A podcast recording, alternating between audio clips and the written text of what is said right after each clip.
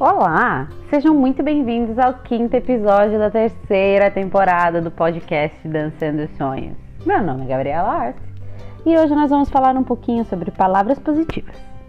Maneira simples de enquadrar o que você diz aos alunos para encorajá-los e capacitá-los. Pessoal, demorei, mas voltei. Minha semana foi muito atribulada, meu emocional não estava muito bem, mas aqui estamos nós de volta e isso é que é mais importante, tá? Então eu gostaria de falar com vocês um pouquinho hoje sobre essa minha questão com as palavras positivas em sala de aula, tá? Quando eu comecei a ensinar, é, eu realmente eu, não entendia é, o poder das palavras, a sua capacidade de influenciar a vida dos alunos, né? Eu não achava que isso tinha tanta relação emocional, né? E eu aprendi rapidamente que a eficácia das minhas aulas é, e a cultura da sala de aula são fortemente é, influenciadas pela linguagem é, que eu uso e como eu uso. Né, do, do, quanto isso realmente interfere o seu dia a dia, o quanto isso interfere o seu aluno e quanto isso interfere na produtividade do seu aluno dentro de sala de aula né? Uma das coisas mais difíceis que eu tive que fazer foi aprender a mudar essa minha linguagem, né, de professor. Quando eu falo professor, eu ainda coloco entre aspas, né? Que é essa, que é essa coisa um pouco mais autoritária, né? Para que eu pudesse encorajar e capacitar os meus alunos no dia a dia. É, usar uma linguagem de professor poderosa e eficaz, ela requer muita prática, tá? E muita consciência. Porque é, muitas vezes a gente só fala. gente não tá nem pensando, não tá, não tá nem prestando atenção, né? Ainda mais a gente que é frenético, dá uma aula atrás da outra, quando você vai ver, já foi. É, então, um dos meus objetivos, né, a cada ano, é garantir, né, que essa minha comunicação com os meus alunos, ela seja encorajadora, ela seja capacitadora, a fim de orientar eles para alcançar os objetivos finais, né? E eu quero que eles aprendam a fazer escolhas construtivas, né, é, e refletindo sobre as decisões que eles estão tendo. Principalmente aqui, depois que eu vim embora para a Indonésia, que eu comecei a, a, a, a dar aula em inglês, eu tenho frisado mais ainda nisso, sabe? Principalmente, tipo assim, me manter positiva e manter os meus alunos positivos também. E que eles repensem todas as vezes que eles forem tomar uma decisão, que eles pensem naquilo que eles estão falando. Ah, através de quem? Através de mim, das minhas experiências, né? Então, com, com que forma eu vou chegar na minha aula? Com que forma eu vou falar com esse meu aluno? Com que forma eu vou ensinar esse meu aluno? Né? Que, que palavras que eu posso change, simplesmente mudar? Né? Que de repente eu vou sair do autoritarismo dentro de sala de aula e, vai, e, e vou transformar isso numa coisa mais leve, né? Então, é, a linguagem positiva, ela é uma força motriz na criação de uma comunidade de sala de aula que aprende junto. Olha isso que maravilhoso, né? Cresce junto e eles se apoiam. É isso que é mais legal.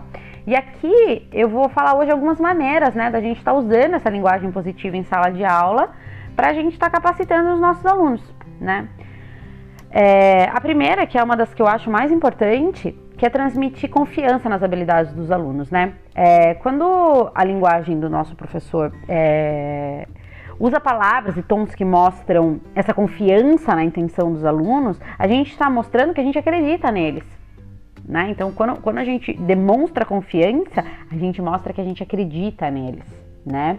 Então, usar palavras positivas, incentivar os alunos a atender as expectativas, permite que os alunos eles tenham uma oportunidade de atender essas expectativas e superá-las, né? Então, quando a gente usa essas palavras, olha, olha que maravilhoso. A gente está incentivando eles, né, a ter confiança de que eles vão sim conseguir, ou vão até superar aquilo que eles temem, talvez, sabe? Então, comunicar aos alunos sempre que você acredita neles, né? Você consegue, eu acredito em você, você pode fazer isso, né? É, e que você acredita nele e nas habilidades, tá? Então dá para os seus alunos essa confiança é, e também que ele precisa colaborar com as outras pessoas, né? Que ele é, torne-se tipo ouvintes respeitosos, né? É, e trabalhar essas competências reiterando comportamentos positivos sempre, tá? Incentivando os alunos a fazer o mesmo, porque é isso que, além de tudo, é mais importante. Além de você ter essa linguagem, você incentivar os seus alunos que eles tenham essa linguagem com os colegas, com os pais, com os parentes, com, com você mesma, né? Então, por exemplo, vou dar um exemplo aqui para a gente conseguir enxergar. É, você pode falar para um aluno é, que sempre corre, por exemplo, está correndo, vamos, vamos colocar aqui como se fosse uma escola, está correndo pelo corredor, né? Então você pode chegar e você pode falar. É, eu sei que você se lembra das regras sobre transições de corredores e agradeço por tentar se proteger. Então, o que, que isso vai estar transmitindo para o seu aluno? Que você acredita que eles estão tentando cooperar com a escola e ao mesmo tempo cumprindo as regras. Né? Então, olha, olha como quando você vê a, a, a frase por uma outra perspectiva. Porque o que, que a gente faz? Fala, para de correr! Você não sabe que não pode? Se eu ver você correndo de novo. Então, imagina se a gente chega para esse aluno que está correndo e fala assim: Eu sei que você se lembra das regras. e agradeço você por tentar se proteger. Esse aluno vai olhar para você, ele realmente, num primeiro momento, ele pode até ser que ele não entenda o que está acontecendo, né? Então, os alunos, eles aprendem melhor discutindo os erros, né? E tendo múltiplas oportunidades de lutar de forma produtiva. Então, esse incentivo e suporte constante é, por meio dessa curva de aprendizagem permite que o aluno adquira confiança nas suas habilidades é, e os ensina a ter mais perseverança, tá? Um segundo tópico que eu coloquei aqui, que eu acho muito importante também, é praticar o vocabulário positivo. Então, não, não, não é apenas importante para o professor, né, é, modelar uma linguagem positiva, mas os alunos também devem praticar essa linguagem diariamente, pessoal, e fazer com que os alunos reflitam sobre o que eles estão falando para identificar as palavras com conotações negativas, vai permitir que esses alunos tornem mais conscientes do impacto daquilo que eles falam para eles e para os outros. Olha que maravilhoso isso. Então, quando a gente ajuda o nosso aluno a refletir sobre aquilo que ele está falando negativamente, quanto isso interfere na vida das outras pessoas, a gente está ajudando essa, essa, essa, essa criança a se tornar mais consciente desses impactos, né? Dos impactos que essas palavras negativas têm na vida da outra pessoa. Então, em termos de modelagem, é, eu uso a regra é, um em três na minha sala de aula, tá? Para cada afirmação negativa, eu faço um trabalho para é, incluir pelo menos três afirmações positivas. Deu pra entender? Um, em três? Então, por exemplo, para uma negativa, três positivas, tá? Simples. Óbvio que isso vai requerer prática, né? Porque nem em todo momento você tá, tipo, ali prestando atenção. Nossa, falei uma negativa, tem que falar três positivas né? Mas significa que tem muitas oportunidades dos seus alunos eles serem elogiados pelo seu trabalho, né? E os alunos, eles devem ter a oportunidade de refletir sobre as suas declarações e revisar o que eles estão falando, né? Para reformular é, essas frases talvez de uma maneira mais positiva, né? Então, a repetição e a implementação consciente disso é, faz com que os alunos possam aprender a usar essa linguagem mais positiva e, e, e para tornar o aprendizado um processo mais significativo e principalmente pensativo, tá? É muito sobre aquela questão pensar antes de agir, pensar antes de falar, né? E porque a gente a gente vive num mundo que eu acho que a nossa boca ela trabalha um pouco mais rápido até que o nosso cérebro. Então muitas vezes a gente fala muita coisa, e a gente acaba se desculpando, né? A gente tem, tem, tem essa. A gente é, foi meio que criado para se desculpar, não para pensar antes de fazer. Então, por que não incentivar essa nova geração, os nossos alunos, nossos filhos, quem esteja perto de você, a estar tá praticando isso, né? Vamos para o number 3. 3. Escolha suas palavras com sabedoria. Maravilhoso, né? Assim, gente, é, tudo que eu tô falando aqui pra vocês, eu não tô falando que isso acontece de hoje para amanhã, eu não estou falando que isso é fácil, tá? É, o que a gente coloca aqui no podcast, eu coloco muito para ser temas discutidos, temas falados, que são pouco falados, né? Pelo menos no meu meio educacional, de aula, são temas que, que, que eu sinto que são muito pouco abordados, né? Então, assim, quando a gente fala é justamente para gerar uma reflexão, para gerar do tipo uma dúvida, um questionamento, falar, epa, é, talvez ela tenha razão, tá? Então, essa linguagem inclusiva e capacitadora permite a confiança mútua, tá? Na comunicação recíproca. Não, calma aí. É, permite que a confiança mútua e a comunicação recíproca aconteçam com mais liberdade dentro da sala de aula, tá? Então, por exemplo, quando os alunos estão brigando, né? Estão lutando, palavras de apoio é, e guia os capacitam a concluir o trabalho por conta própria, por uma opção de orientação. É, você não está lá para ajudar, né? Nem para fazer o trabalho deles. Desculpa, gente. Quando, quando, quando os alunos eles estão é, quando, a gente, quando eu falo assim, tipo, brigando e tal, a gente fala numa questão de, tipo, talvez uma discussão, tá? Então você não vai lá e fala por ele. Você deixa ele resolver os problemas, né?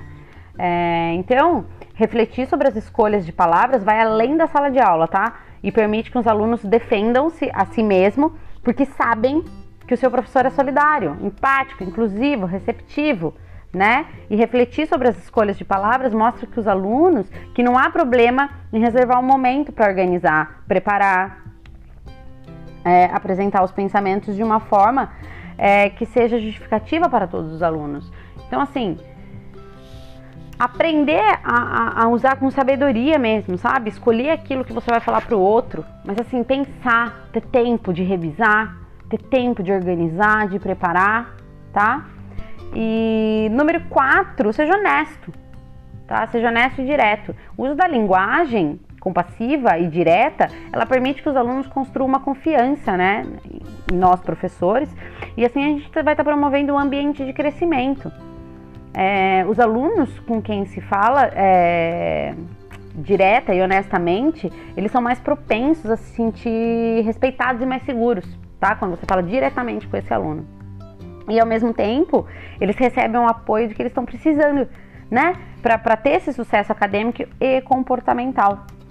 Então, interagir com seus alunos sendo muito direta e honesta também comunica para eles que você tem uma expectativa clara, né?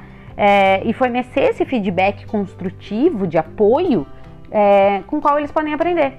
Então, por exemplo, ao invés de você dizer, você pode, por favor, esperar a sua vez de falar?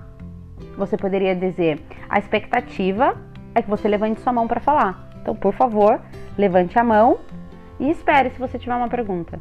Tá vendo? Vocês conseguem ver a diferença no tom? Então você mostra para aquele aluno o que você está esperando dele. Legal, né? Então a comunicação direta, ela permite um pouco espaço para interpretação vagas de regras, né, ou expectativas, o que por sua vez proporciona aos alunos um ambiente mais seguro e confortável, porque ele sabe o que você espera dele. Né? Então assim, ele, ele, ele não está ali atrás de atenção, porque ele não sabe o que você está esperando dele, ele não sabe o que você quer dele. Por exemplo, se a gente vai fazer um trabalho, ele não sabe o que você está esperando. Então, por que não deixar isso claro? para que ele saiba, para que ele esteja dentro de uma zona de conforto, né? Que é maravilhoso, muito mais fácil quando você sabe. Eu falo isso porque, por exemplo, a gente está indo para uma reunião e você precisa montar um projeto para o seu chefe. Você não sabe o que ele espera de você. Ele não sabe que de repente. Então não seria muito mais fácil esse chefe tem, tem uma liberdade e uma comunicação honesta, tipo assim, ó, eu espero que você monte um projeto assim, assim, assim, assim. É muito mais fácil pra gente, a gente cria, fica menos ansioso. A gente não se sente muito mais seguro quando você sabe o que preparar, o que apresentar, porque você sabe o que a pessoa está esperando de você. É muito mais fácil você suprir essa expectativa, né? Quando outra, ou, ou, então quando a outra pessoa só tem uma expectativa, você não sabe o que está acontecendo, então o tempo inteiro você tá, tá ali para tentar suprir algo que você não sabe o que é.